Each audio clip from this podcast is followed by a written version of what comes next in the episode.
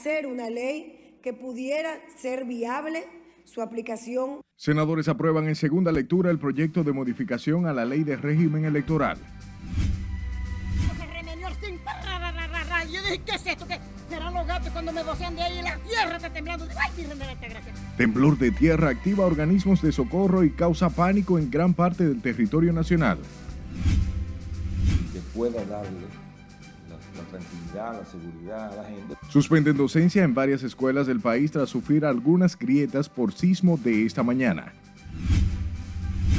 Salud Pública notifica cuatro nuevos casos de cólera y se elevan a 47 los contagios con la enfermedad. No hay prórroga, señores, no había prórroga. Impuestos Internos revela más de 150 mil conductores no renovaron el marbete dentro del plazo establecido.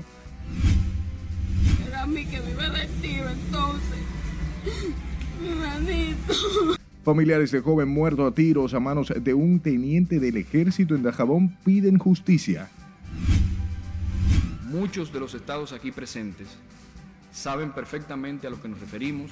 República Dominicana ratifica ante la OEA que la crisis que afecta a Haití es una real amenaza para la región. Y gobierno consultará a empresarios y la sociedad civil sobre la creación de un Ministerio de Justicia.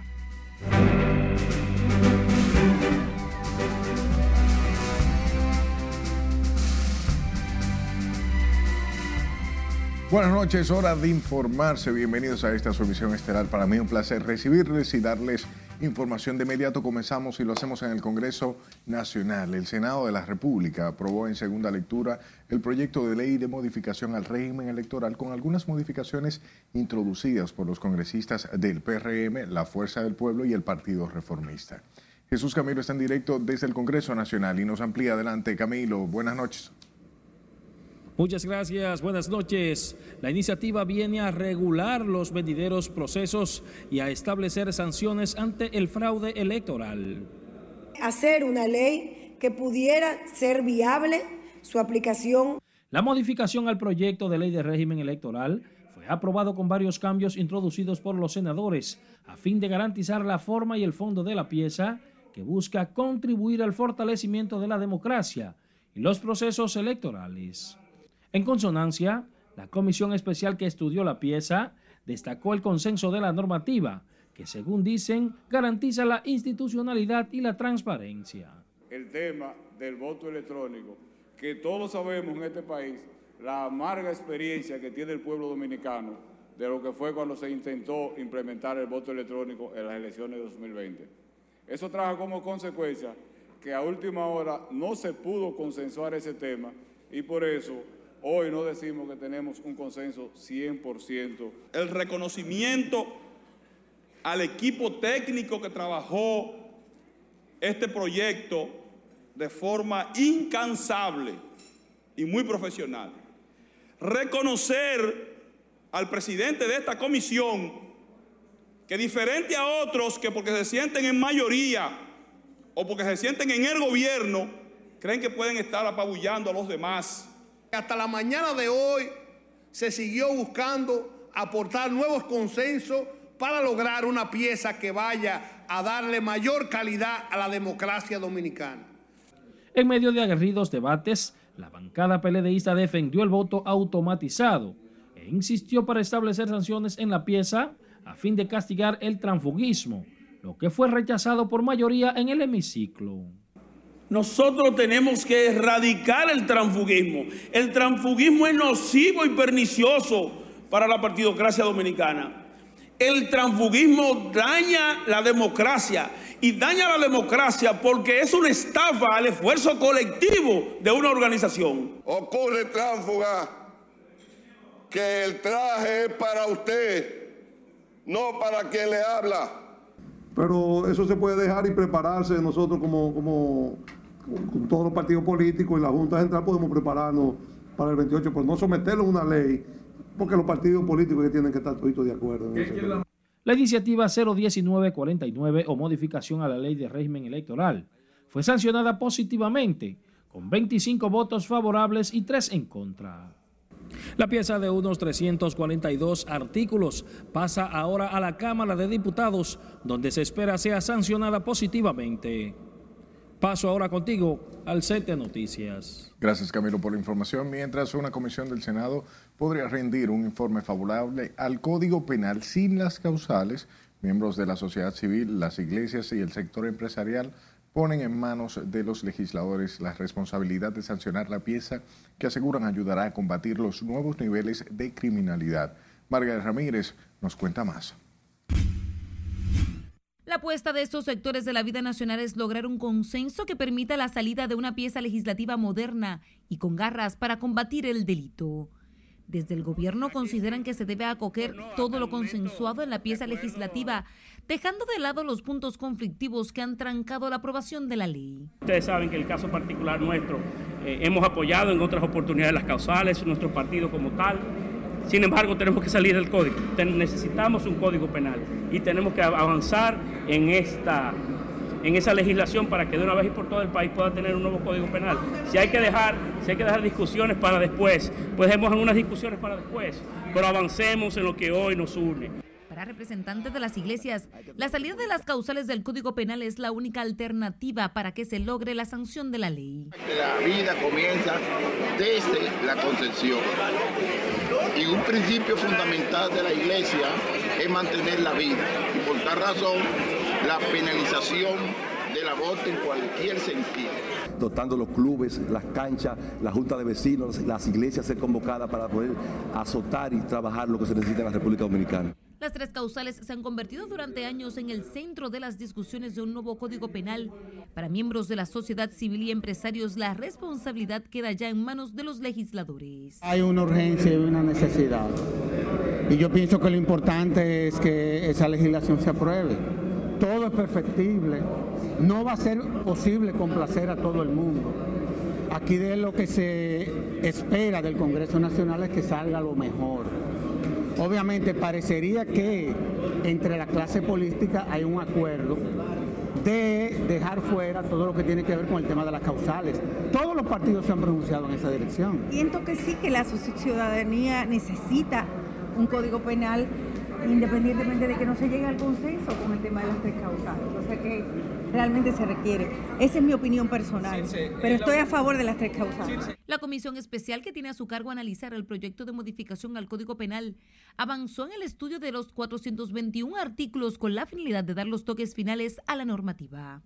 La pieza de más de 20 años de permanencia en el Congreso Nacional podría tener un informe favorable antes del cierre de esta legislatura extraordinaria. Margaret Ramírez, RNN. Y el Senado de la República reconoció este miércoles al presidente del Tribunal Constitucional, Milton Ray Guevara, por su productiva trayectoria en la vida política y pública del país. En el acto que estuvo encabezado por el presidente Luis Abinader, el magistrado Ray Guevara abogó por la enseñanza de la Constitución en las escuelas. Borrar las raíces del autoritarismo y educar en democracia como nos dice el maestro Javier Díaz Reborio, catedrático de Derecho Constitucional de la Universidad Castilla-La Mancha, quien hoy nos acompaña aquí en el Salón de la Asamblea Nacional, enseñar la Constitución es educar en democracia. La resolución que ordena el reconocimiento del presidente de la Alta Corte fue sometida por el senador Alexis Victoria Yep y aprobada por el Pleno el 6 de julio del 2022. Hablemos del temblor de 5.6 con epicentro en el municipio de Matanzas, en Baní. Dejó daños estructurales en escuelas y otras instituciones públicas, mientras que las autoridades suspendieron la docencia en toda la provincia Peravia hasta que esos centros docentes sean evaluados. En eso Mateo se trasladó al lugar y aquí los detalles. Y cuando se remenió el zinc, yo dije, ¿qué es esto? ¿Qué serán los gatos cuando me vocean de ahí la tierra está temblando? Digo, ay, Virgen de la Gracia, que no. El temblor se sintió en el Distrito Nacional, San Cristóbal y todo el sur del país. Algo grande de arriba, y eso son que ¡pum! Entonces se meneó todo así, mire. Pero en la provincia de Peravia, el movimiento fue más aterrador. No, no, no, eso fue fuerte. Esto aquí fue fuerte. Esto yo dije, no se acabó el mundo. En Matanza se fue el piquetón. Y yo dije, ya, no, no, no. La mujer mía dijo, ¿tú sentiste eso? Digo, ¿cómo que la gente estaba viendo un potrero de agua y, eso estremeció la casa? Con temblor, ya te sabes.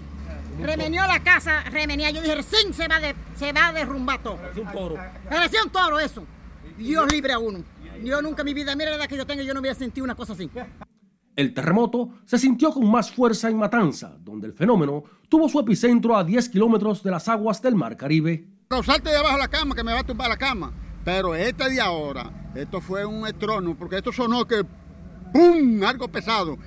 Y jamaqueó, bueno, en la casa habían vainas.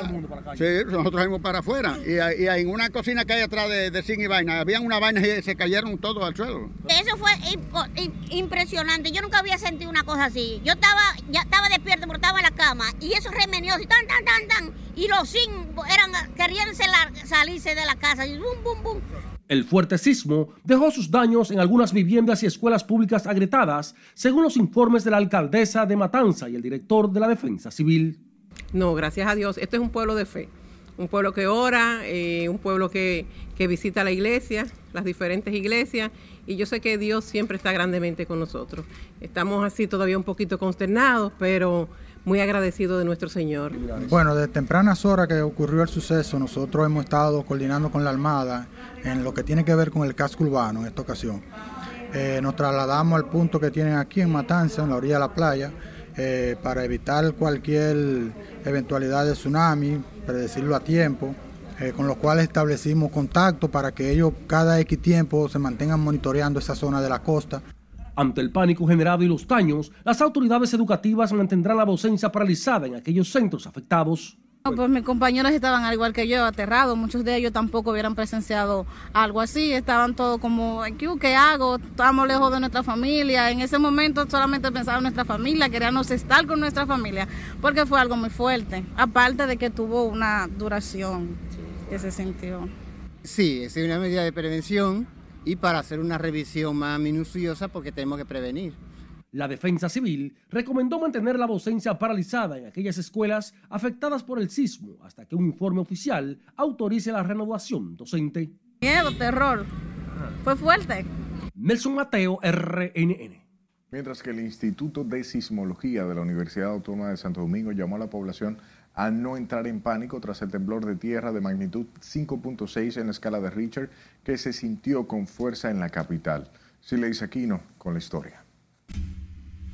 Fue sorprendido con la ocurrencia de un sismo de magnitud pun- 5.3. El temblor de tierra se sintió en todo el país con mayor intensidad en Baní, Azua y Santo Domingo, así como en los vecinos países de Haití, Puerto Rico e Islas Turcas y Caicos. Eh, Ya hemos registrado dos réplicas. Eh, recordemos ¿verdad? que la semana pasada se produjo un sismo de magnitud 4.5 cerca de Arenoso, San Francisco de Macorís, por lo que todo el país debe estar atento ¿verdad? a la ocurrencia de cualquier temblor de tierra y poder adoptar las medidas pertinentes para Ramón Delanoy, director del Instituto de Sismología de la UAS, también recordó las medidas que debe adoptar la ciudadanía en caso de un terremoto. Siempre recomendamos a la población estar atento a que si ocurre un sismo se proteja tanto de objetos que estén mal colocados, de cables, de cristales en edificaciones que tienen ventanales de cristales, ya que esto, debido a las vibraciones, podrían romperse y saltar pedazos. República Dominicana tiene 14 fallas tectónicas que la hacen más vulnerable a los sismos. No salir huyendo, porque salir huyendo eh, no es lo recomendable, ya que un temblor lo suficientemente fuerte eh, no dejaría que la persona ni siquiera puedan moverse. Mientras los residentes en la capital reportaron haber sentido con fuerza el temblor. Sí, yo lo sentí, fue terrible porque yo estaba en el baño al momento que lo sentí. Entonces a mí me llegó la alerta justamente ahí pasando el temblor. Entonces nada, lo que hice fue que me paré, salí del baño y revisé que mi madre y el niño también estuvieran bien, o sea, la persona que viven conmigo. Y una experiencia terrible porque es la primera vez que lo siento. que yo me asusté llamé a mi mamá por lo del temblor, preguntando qué pasaba. Ella me dijo que nada, que eso solamente era un temblor. Realmente no lo sentí, porque hay que decir la verdad, pero cuando uno se empaventa con los vecinos, uno se asusta como si lo sintiera igual. Los expertos en sismología descartaron la posibilidad de ocurrencia de un tsunami, ya que el sismo está por debajo de 7. Sila Disaquino, RNN. Pasemos al norte. En Santiago no se ha reportado daños por el sismo que se registró en, con epicentro en Baní la mañana de este miércoles y que también se sintió en esa ciudad. Gran parte del territorio nacional y algunos países de la región lo sintieron. Así lo aseguró el director de la Defensa Civil de la ciudad Corazón, Francisco Arias, quien llamó a los residentes de la localidad a tomar las medidas preventivas ante cualquier eventualidad. Arias explicaba que en Santiago no hubo casos que lamentar, pero expresó que la población debe crear conciencia sísmica, porque esto minimizaría los potenciales daños que produce un terremoto. Y el ministro administrativo de la presidencia, José Ignacio Paliza, consideró que a partir de este momento se deberá realizar un análisis exhaustivo de las infraestructuras que sufrieron daños principalmente en la provincia de Peravia. Paliza se refiere a los reportes que afectaron viviendas y edificaciones públicas tras el temblor de 5.6 grados en la escala de Richter con epicentro a 37 kilómetros de Baní. Creo eh, oportuno que debemos hacer un, un más profundo y exhaustivo examen de, sobre todo de las infraestructuras físicas gubernamentales para poder tener la certeza de que esto es eh, efectivamente así. Porque una cosa son las, las revisiones que se hacen eh, de manera simples, oculares, eh, y otras son inspecciones más a profundidad. Un reporte es la falla regional que provocó el sismo de esta mañana corresponde a la misma que ocasionó el catastrófico temblor de tierra en Haití en enero de 2010. Paliza habló en estos términos en el Congreso Nacional, donde acudió a acompañar al presidente Luis Abinader al reconocimiento que se le hiciera al doctor Milton Ray Guevara por su trayectoria, trayectoria profesional. Según reportes, la falla regional que provocó el sismo de esta mañana corresponde a la misma que ocasionó el catastrófico temblor de tierra en Haití en enero de 2010. Paliza habló en estos términos en el Congreso Nacional, donde acudió al compañero Luis Abinader presidente, reconocimiento que se le hiciera a Milton Ray Guevara.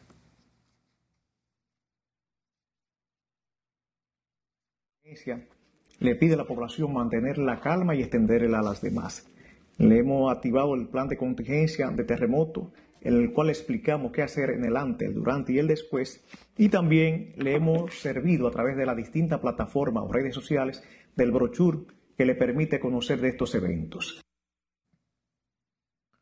Méndez García dijo que realizan el levantamiento de la información con diferentes instituciones a los fines de dar una respuesta. El Centro de Operaciones de Emergencia activó por esto un plan de contingencia antiterremoto tras el sismo de 5.6 en la escala de Richter que se registró la mañana del, del día de hoy. Además, el COI comenzó a recibir reportes y de algunos tipos de agrietamientos en paredes, especialmente en la zona de Bane.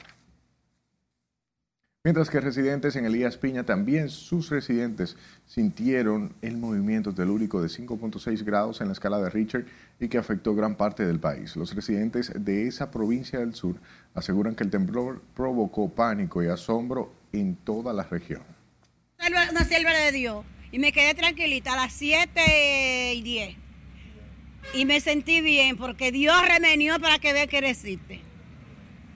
Me gustó. No hablé, me quedé. Entonces me engurruñé y me rompí con mi sábana otra vez ahí. No, en la cama. La cama me hizo así y la puerta sonaron. Pero yo no salí huyendo, yo me quedé acostado porque sale huyendo peor. Bueno, yo estaba levantando de la cama y, y sentí la cama moviéndose y el cine de la casa temblando. En la zona fronteriza Elías Piña no se registran daños provocados por el sismo, por lo que las actividades se realizan de manera normal. Algunos ciudadanos exhortaron a la población a estar alerta ante las réplicas que podrían ocurrir en las próximas horas. Hablemos de la Oficina Nacional de Evaluación Sísmica y Vulnerabilidad de Infraestructura y Edificaciones, quienes tienen reportes de daños en varias escuelas. Sin embargo, estudian, eh, estudian si fueron causados o no por el sismo. El ingeniero Bernardo Reyes Madera adelantó que tras el temblor de tierra de magnitud 5.6 desplegaron un personal para evaluar sus posibles daños. Básicamente dos escuelas, lo que se ha mencionado. Eh, hay algunas fotos por ahí que están corriendo en, las redes. pero una se ve claramente que son fisuras viejas y otra que solamente te muestran una pared que tú no, sabes si realmente es de la escuela o, a qué corresponde. Yo eh, tan pronto tenga información y que pueda darle la, tranquilidad, la seguridad a la gente, porque también si es una eh, afectación importante, somos nosotros los que tenemos que decir, mira, no, no utilicen ese plantel. Al hablar con reporteros de RNN, Reyes Madera dijo que previamente habrían advertido la vulnerabilidad de las edificaciones escolares y hospitales del país, por lo que a partir de este año, junto al Ministerio de Educación, tienen un plan para que aplica para 250 escuelas. Sobre el tema, el Ministerio de Obras Públicas no ha recibido reportes de daños significativos del sismo que se registró ese miércoles en el país, alarmando a las familias que sintieron la magnitud del fenómeno natural, informó hoy el titular de esa institución. Escala Richardo con el tema. No hemos tenido reporte de daños el ímpetu del sismo que durante varios segundos sorprendió y asustó a quienes se percataron del agitado movimiento telúrico, según el ministro de Obras Públicas, no afectó puentes ni carreteras. El funcionario sostuvo que ante este tipo de fenómenos la población debe prepararse y responder a los efectos y movimientos de tierra de gran magnitud. Afortunadamente, eh, aunque fue un sismo de una magnitud considerable, 5.7, atenuó el hecho de que tuvo una gran profundidad y que su epicentro también fue un tanto distante, pero sobre todo una profundidad que se ha establecido conforme al Instituto de Sismología, que fue de unos 48 kilómetros, eso atenúa el impacto de las ondas y el daño que ellas pueden provocar. Deligne Ascensión aseguró que el Ministerio de Obras Públicas trabaja para dar un buen cuidado y mantenimiento a estructuras como puentes, carreteras, edificaciones y otros que puedan verse afectados ante este tipo de eventos. Primero debemos como país hacer conciencia de que estamos en una zona desde el punto de vista sísmico muy activo, con una historia de sismicidad importante a lo largo de los años. Y segundo, de que los entes que tenemos la responsabilidad de construir y de supervisar las construcciones de obras públicas y privadas tienen que estar sometidas a los más estrictos eh, códigos. El ministro de Obras Públicas se refirió al tema al recibir un reconocimiento por parte de la Asociación Nacional de Productores de Asfalto por las políticas de descentralización y los programas que ha adoptado en su gestión frente a esa institución. Es Carelet Guillardo, RNN. Recuerde que puede mantenerse informado y más en esta situación en la cual estamos viviendo. Nuestra página web rnn.com.do, al igual que la red de su preferencia, solo buscando nuestro usuario arroba noticias rnn, sabrá lo que pasaría con el temblor o qué cosas debe tener pendiente. Envíe sus denuncias a este número de WhatsApp 849-268-5705 y escúchenos en podcast. Estamos en Spotify, Apple Podcast y Google Podcast como Noticias RNN. Que me iba tiro entonces. Mi manito. Es tiempo de una pausa comercial al volver. Detalles sobre la muerte de un joven a manos de un miembro del ejército en Dajabón. Ese mal olor y eso en su patio y no hay forma de arreglarlo. Además, residentes en Asua temen acumulación de aguas negras genere un brote de cólera.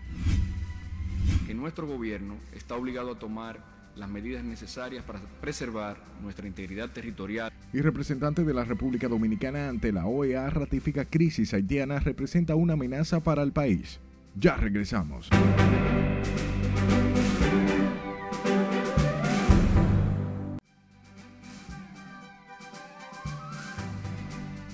Es momento de viajar el mundo con informaciones y así conocer las principales noticias internacionales. Este miércoles, Jamaica anunció que está dispuesto a enviar soldados y policías a Haití para ayudar en el combate a las pandillas que mantienen control del territorio. Catherine Guillén está con nosotros y nos presenta el siguiente resumen internacional. Adelante, buenas noches. Gracias, muy buenas noches. La respuesta de Jamaica se debe a su intención de ayudar a Haití a regresar a un nivel razonable de estabilidad y paz que según indican será necesario para el establecimiento de un proceso democrático inclusivo. El primer ministro de Jamaica declaró que su gobierno está dispuesto a enviar soldados y policías a Haití como parte de una fuerza de seguridad multinacional. Haití reiteró este miércoles ante la Organización de Estados Americanos que necesita que se envíen fuerzas extranjeras a su territorio para contener la violencia y garantizar la seguridad en un eventual proceso electoral.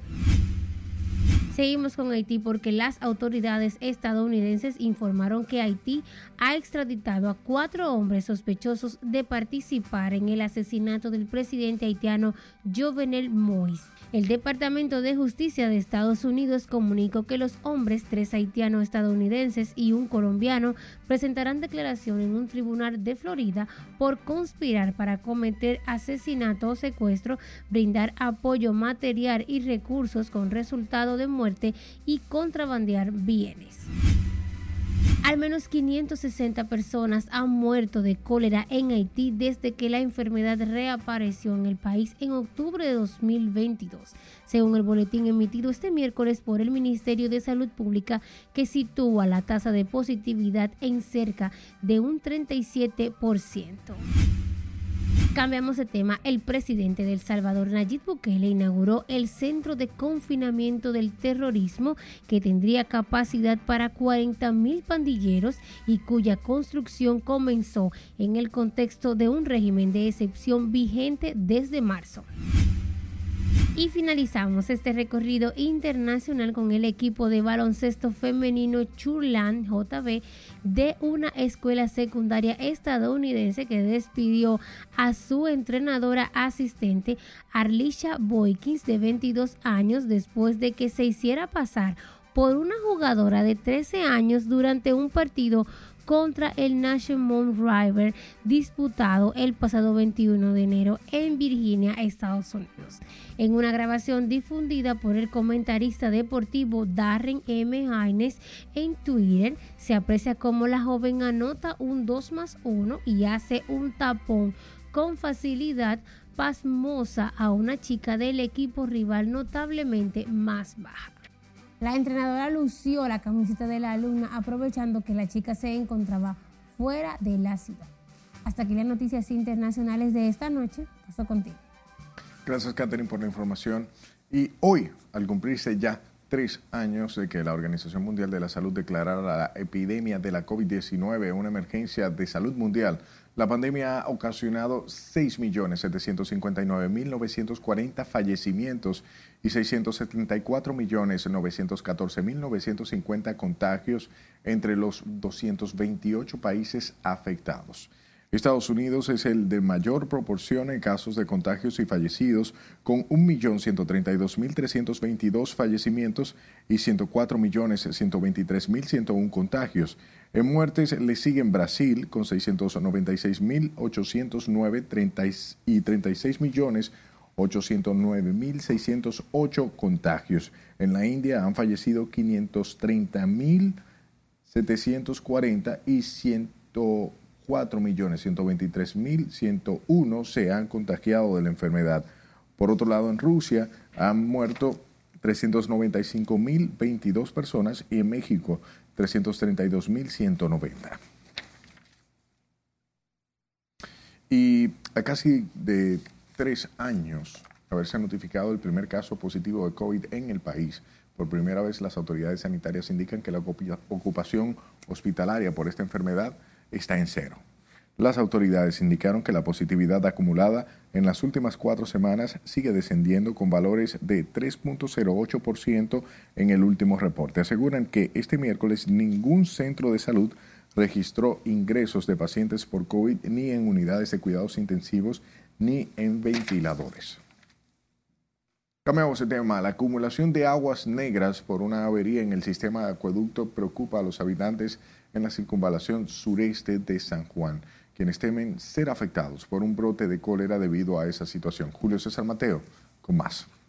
Los residentes en la circunvalación sureste afirman que ya no aguantan el hedor generado por las aguas negras. Mire cómo está eso, que lo que parece una piscina de, criar peces, la, la, materia ficar, que la gente enfermándose de, la, de, ese mal olor y eso en su patio y no hay forma de arreglarlo. Exigieron de las autoridades de INAPA acudir en su auxilio ante la amenaza para su salud. Le hacemos un llamado a Carlos Morillo Chijo para que venga en auxilio de esta parte del municipio de San Juan de la Maguana, donde las aguas negras y la materia fecal están afectando a los moradores de esta zona. Dijeron que el charco de aguas negras ha causado varios casos de dengue en la citada barriada. El dengue que se está acabando y el cólera. La avería en el sistema de acueducto lleva más de seis meses según expresaron los afectados. Deberían resolver este problema. Ya esto tiene seis meses, este problema, virtiendo aguas residuales, como ustedes pueden notar. Las familias habitantes en la circunvalación sureste de San Juan de la Maguana dijeron esperar la solución de la problemática sin tener que lanzarse a las calles a protestar. En San Juan de la Maguana, Julio César Mateo, RNN. Hablamos de el vicepresidente de la Fuerza Nacional Progresista, Pelegrín Castillo, quien abogó por la unión de, la, de las fuerzas políticas en la República Dominicana por la defensa de la soberanía nacional. Castillo explicaba que se deben dejar de lado los intereses políticos para buscar una salida a la crisis económica y social que golpea a la vecina nación de Haití. Y es momento de que la clase política y los poderes públicos sean capaces de demostrar que estamos dispuestos todos a seguir política de Estado, porque solamente así tendremos oportunidad de defendernos frente a una crisis de esta envergadura. Aseguró que la comunidad internacional ha hecho caso omiso a los llamados para ir en busca de una solución para la crisis humanitaria y social que vive Haití, por lo que llamó al gobierno a continuar la defensa de la soberanía nacional con más que palabras. A propósito del tema, la República Dominicana ratificó este miércoles que la crisis en Haití es una amenaza para su seguridad nacional y señaló que la comunidad internacional no ha respondido al pedido del envío de una fuerza internacional. Josué Fiallo, representante permanente de la República Dominicana ante la Organización de los Estados Americanos, habló durante una sesión del Consejo Permanente del Organismo Regional que aborda hoy la situación en Haití. Como podrán intuir, también se nos presenta el desafío de prestar atención básica a la población migrante. El impacto de esta presión adicional en las políticas sociales del Estado dominicano tiende a desestabilizarnos.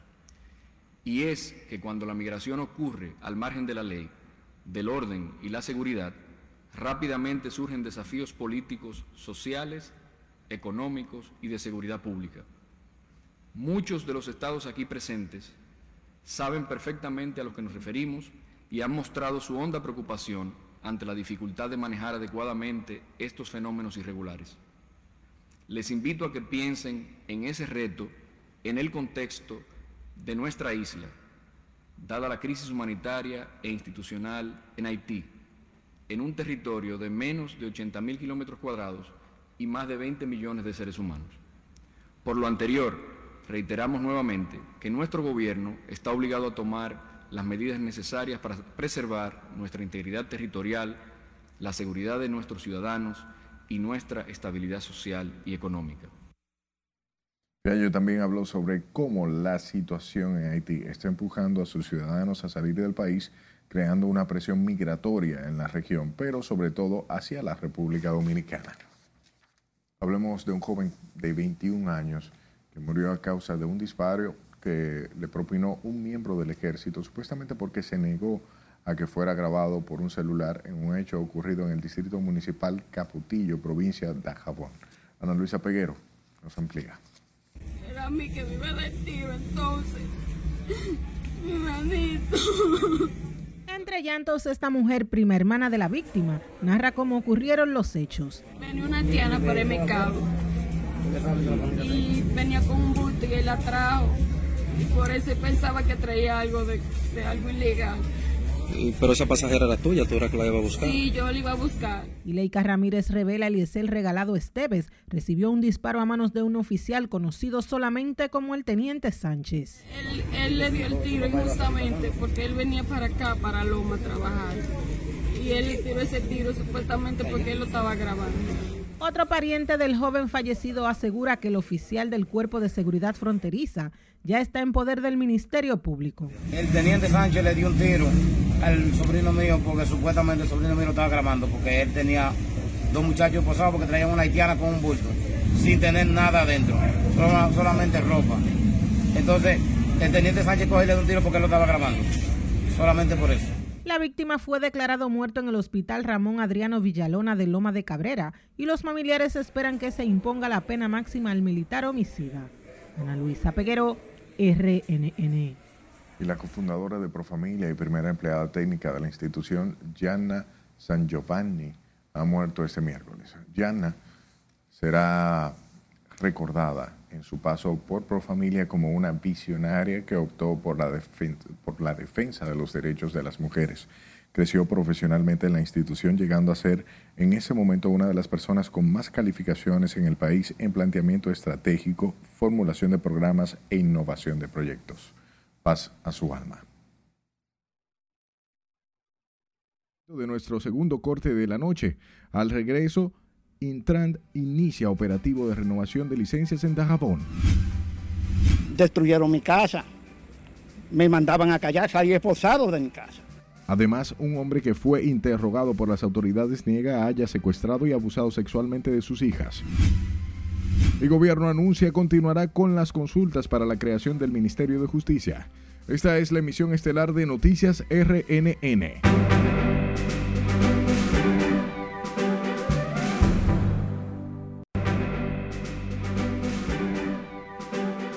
Muchas gracias por su tiempo. Al cierre del proceso para la renovación del Marbete, este martes 1.530.000 personas compraron el impuesto equivalente a un 91% del parque vehicular habilitado para hacerlo, según informó este miércoles el director de la DGI, Luis Valdés, quien lamentó que los que no renovaran su permiso de circulación vehicular deberán pagar la sanción de 2 mil pesos y reiteró que no hay prórroga. Laura Lamar nos da los detalles. A partir de hoy, los agentes de la Dirección General de Tránsito y Transporte Terrestre están en las calles fiscalizando a aquellas personas que faltaron por renovar su marbete. No hay prórroga, señores, no había prórroga desde octubre 18 hasta ayer. El director de la DGI, Luis Valdés, lamentó que quienes no compraron a tiempo su permiso de circulación vehicular deban pagar sanciones. Sin embargo, resaltó que fue mínimo el porcentaje faltante en comparación con periodos anteriores. Y lo que más lamento no es el tema de que paguen una penalidad, de que hagan, sino el hecho de que ahora vaya el cúmulo de personas a la aglomeración de personas a las administraciones locales y de una vez empiezan a decir que el servicio es malo, que no se le da el servicio como es, porque quieren ir a la administración local y salir inmediatamente. Y desde luego cuando 150 mil personas se aglomeran en las administraciones locales, no se le puede dar el servicio como si fuera normal. Mientras que ciudadanos que compraron a tiempo el impuesto resaltaron el periodo en el que se inició el proceso y respaldan que no se otorgue prórroga a los morosos. Yo la renové a tiempo con sacrificio, pero la renové, porque hay que renovarla. Porque ¿cómo uno sale a la calle si no tiene su placa? ¿Sabe para dónde que van? Es para el canódromo. Y allá sale peor. Se gasta más que lo que es de sacar la placa. Pues suficiente, más que tres meses. Si usted no consigue 1.500 pesos en tres meses, caramba. Que paguen el recargo ahora porque lamentablemente yo creo que fue más que suficiente. Usted nos hay en tres meses, hermano, juntando. Yo lo cogí en prestado y yo pagué y saqué mi placa. Y resolví temprano. Me evité todo este mal rato que se está pasando ahora en la fila, hermano. Sobre denuncias de que se habían agotado los marbetes hasta el día de ayer, aún sin vencer el plazo, el funcionario dijo que esto pudo deberse a que algunas entidades financieras tuvieron más demanda de lo que habían solicitado. El director de la DGI destacó que en este proceso de renovación de Marbete se han recaudado hasta la fecha más de 2.400 millones de pesos. Laurila Mar, RNN. La gobernación de Dajabón y autoridades del Instituto Nacional de Tránsito y Transporte Terrestre dieron inicio al operativo de licencias de conducir en esta localidad.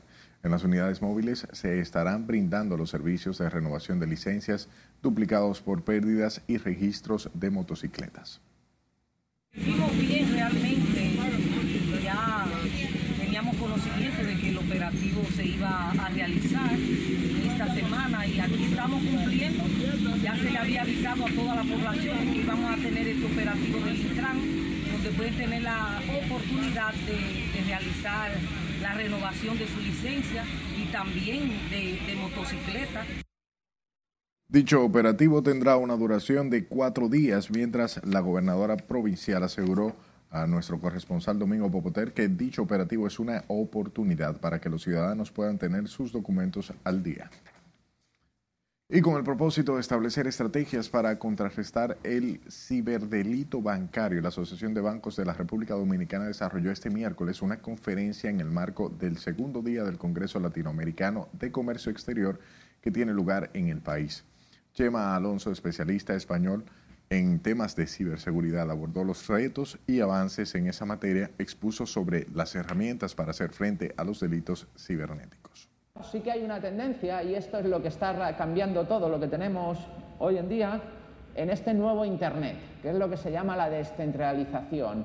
La descentralización o el huir de todas las grandes entidades eh, de Internet. Es decir, ¿cómo hacemos para ser dueños de nuestra identidad y no que si mañana Google cierra su proveedor de identidad y no existe Gmail, se paralizan los estados. ¿Cuántos de vosotros tenéis una cuenta de Gmail que utilizáis para conectaros con la administración pública? En el segundo día del Congreso Latinoamericano de la ABA, con el lema Servicios Financieros impulsando el comercio exterior en la era digital, se conocieron también temas relacionados a las exportaciones de servicios, economía naranja y sostenibilidad. Sepa que la Corte de Apelación de Santo Domingo ratificó la medida de coerción consistente en prisión preventiva en contra de Wilkin García Peguero, conocido como Mantequilla, quien buscaba quedar en libertad. García Peguero cumple seis meses de prisión en la cárcel de Nacayo mientras se investigan las acusaciones de estafa que pesan en su contra. La Corte de Apelación rechazó la petición de Mantequilla, quien permanece preso desde el pasado 16 de diciembre y el gobierno continuará desarrollando las consultas para la creación de un Ministerio de Justicia y se reunirá este martes con los gremios empresariales y miembros de la sociedad civil. Entre los convocados están el Consejo de la Empresa Privada, los industriales, jóvenes empresarios, la Cámara Americana de Comercio, FENJUS y Participación Ciudadana. El anuncio lo hizo el consultor jurídico del Poder Ejecutivo, Antoliano Peralta, quien informó que el encuentro se realizará a las 9 de la mañana en la torre empresarial de la Avenida Sarasota, próximo a la Avenida Abraham Lincoln. Es tiempo de nuestro último corte de la noche. Al volver, el turismo está de júbilo. Llegan al país más de 17 mil extranjeros en cruceros. Asuman su suerte, construyan. El director de aduana celebra Día de la Juventud con jóvenes pasantes. A mí me gusta escribir más de lo que yo soy, de lo que yo vivo. Y TV Guns inicia este mes su gira por toda Europa. No le cambie.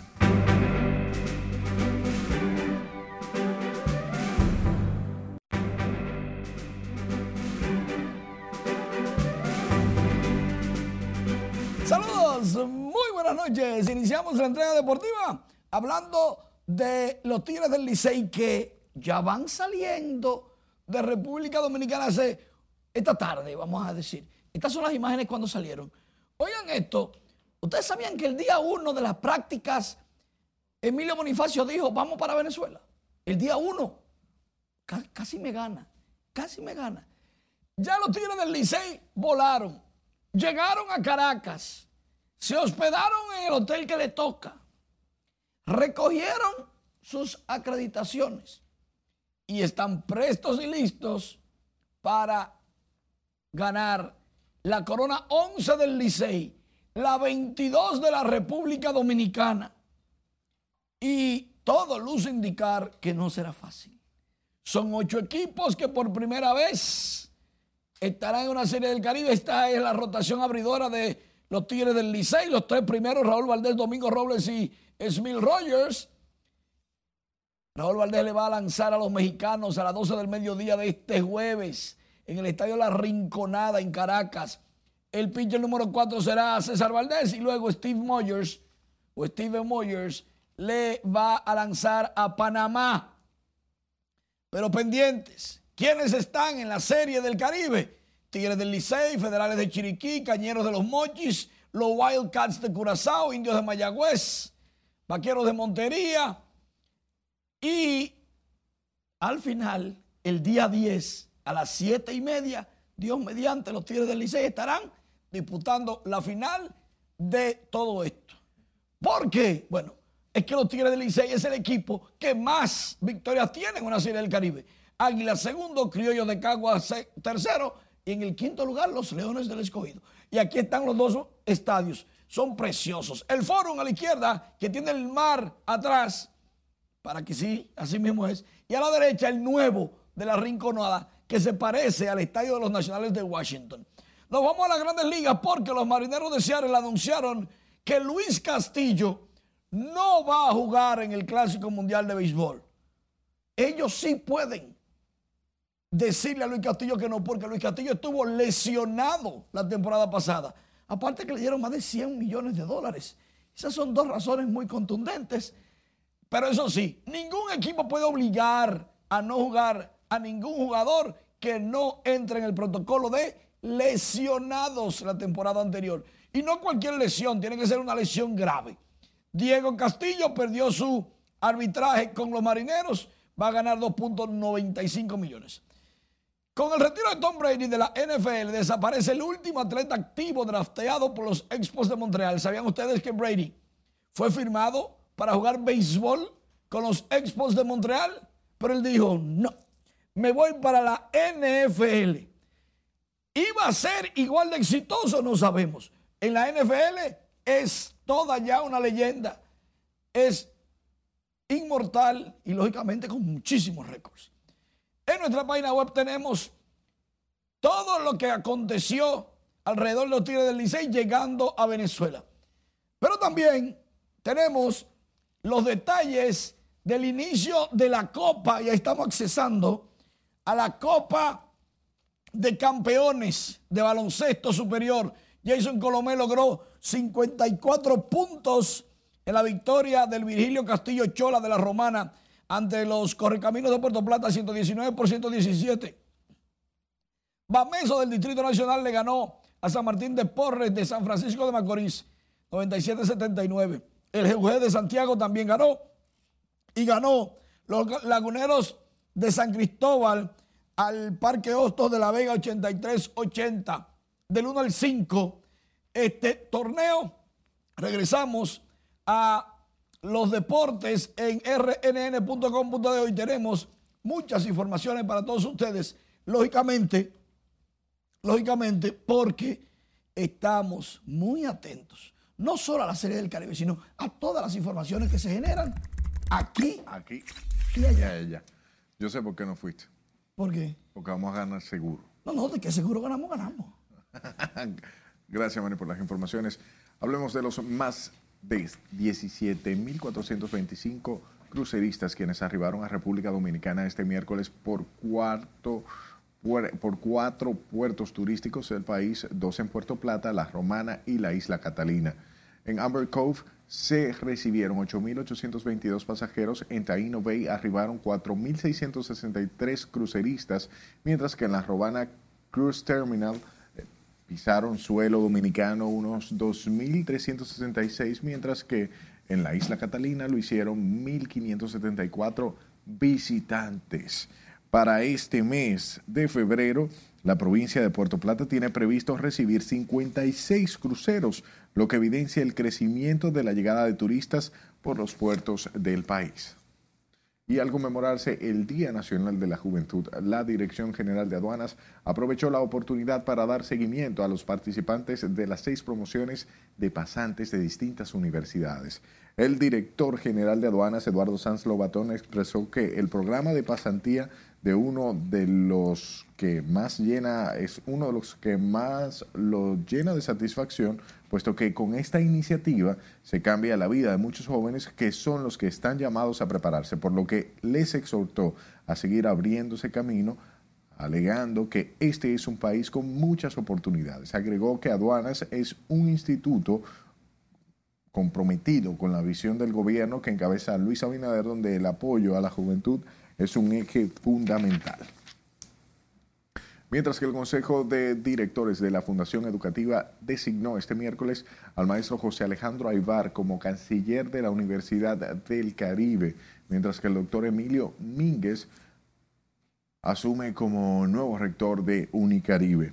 La universidad destaca la amplia trayectoria educativa de ambos profesionales mientras que aseguran que la Casa de Altos Estudios se posiciona a nivel internacional. Unicaribe resalta las acciones que desarrolla en términos académicos, lo que le ha permitido fortalecer las mejoras en términos de preparación, tanto en el área estudiantil como docente. Un hombre acusado de mantener en cautiverio a sus hijas por casi 10 años en el sector Almarrosa, primera de Santo Domingo Este, negó este miércoles que haya abusado sexualmente de ellas al tiempo que explicó se trata de una trama en su contra por parte de los vecinos de la localidad. Nuestra compañera Catherine Guillén se trasladó al sector y nos cuenta más. Nunca he estado involucrado en ninguna primera vez que me veo en una, una, situación tan embarazosa como esta. El fallecimiento de su esposa y el no dejar salir de esta residencia a sus niñas fue lo que supuestamente alertó a los vecinos para que Arnulfo Esteban Porto Real, mejor conocido como Billy, fuera allanado y posteriormente interrogado por las autoridades ante la denuncia de secuestro e incesto en perjurio de sus hijas. Nunca he delinquido, nunca he vendido droga, nunca he fumado droga crié a mis hijos como tienen que criarse. No sé por qué fue este aparataje tan grande. Destruyeron mi casa. Me mandaban a callar, salí esposado de mi casa. El hombre de 60 años que se dedica a lavar carros en su casa para buscar el sustento de su familia, narró que ha servido como madre y padre para sus hijas, por lo que calificó de humillante la denuncia y el trato recibido por parte de las autoridades. ¿Por qué? Eso es lo que yo quisiera saber. Cuando yo estaba allá en la fiscalía, le decían, ¿qué yo hago aquí? ¿Por qué estoy aquí? Ninguno me contestaron. ¿Tú me entiendes? Y entonces, ¿en qué país vivimos? Los familiares indicaron que las jóvenes identificadas como Venecia Portorreal de 32 años y Stephanie Portorreal de 34 ejercen su profesión de diseñadoras gráficas y de moda desde su propia casa, bajo la modalidad de teletrabajo, razón por la que no suelen salir a menudo de su casa ni compartir con los vecinos. Una ridiculez, eso es mentira, mentira es mentira. De ser así, tienen suficientes familiares para reportar eso. Eso es mucha mentira. Eh, incluso son personas educadas, todos lo somos, y por eso están aquí de nuevo. Los vecinos aún están asombrados con el allanamiento que se llevó a cabo esta misma tarde en la residencia de Don Billy, a quien califican como una persona de bien que ha criado prácticamente solo a sus hijas. Y esa versión que han dado no es así. Según se reportó. Según se reportó que estaban secuestradas, es mentira. Don Billy fue despachado de la fiscalía esta misma tarde mientras que sus hijas aún se encuentran bajo la custodia de la entidad para ser evaluadas por una especialista de la salud mental. Catherine Guillén, RNN.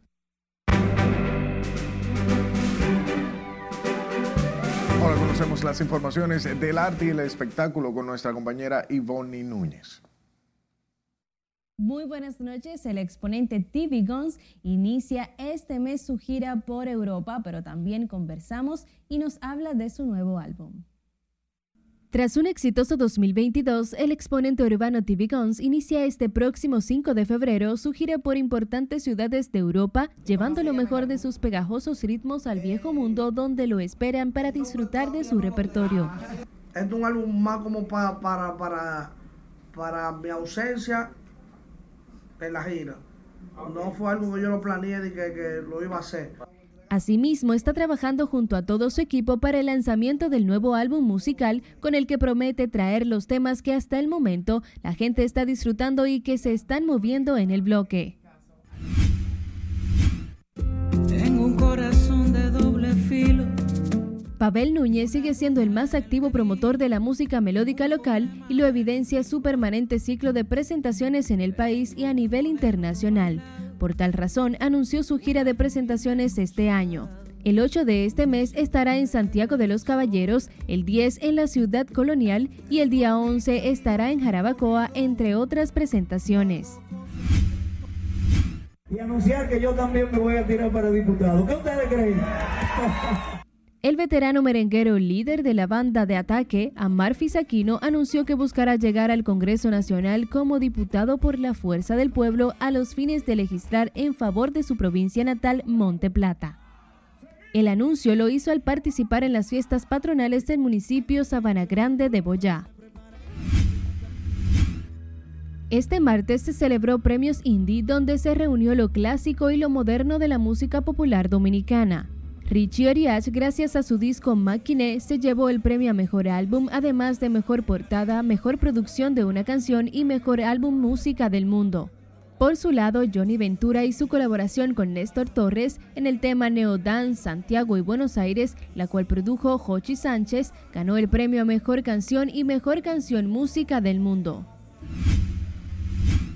Will Smith volverá a la gran pantalla gracias a la cuarta entrega de Bad Boys, que será su primer gran proyecto tras la polémica bofetada que propinó al cómico Chris Rock durante la ceremonia de los Oscar el año pasado.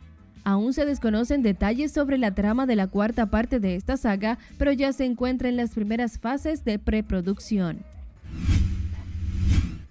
La primera dama de Estados Unidos, Jill Biden, así como la cantante Cardi B y la actriz Viola Davis formarán parte del elenco de presentadores de la edición 65 de los premios Grammy, anunció la Academia de la Grabación de Estados Unidos. Los galardones se realizarán este próximo domingo 5 de febrero. En estas importantes premiaciones, Bad Bunny está nominado a Mejor Álbum del Año con Un Verano Sin Ti y podría marcar una de las grandes sorpresas de la noche. Hasta aquí diversión, pasen un feliz resto de la noche. Gracias Ivonne por las informaciones y las gracias a usted por su atención. Buenas noches.